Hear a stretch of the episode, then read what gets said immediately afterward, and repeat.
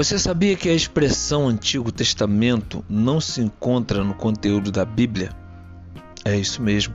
Para você entender melhor, fique conectado que eu vou explicar direitinho para você. Eu sou ele Maurício Batista do portal A Luz da Bíblia.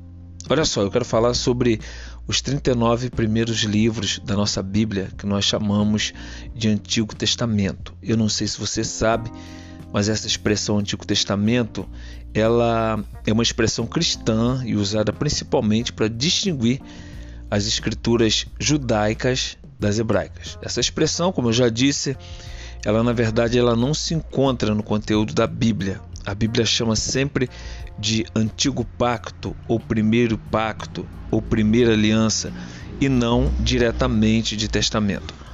Essa palavra testamento ela foi usada para se referir aos 39 livros judaicos, como eu já falei, e de acordo com a ordem do nosso cânon, ela foi usada, por exemplo, pelos pais da igreja que tinham formação em direito e eles empreenderam o um nome testamento para se referir ao direito do uso que o cristão tem a respeito da morte de Cristo. E a morte de Cristo, ela com certeza deu ao cristão o direito de usufruir e também de ser portador das bênçãos também dada ao povo de Israel. A palavra testamento, ela significa nada mais do que o ato da pessoa dispor dos seus bens após a sua morte.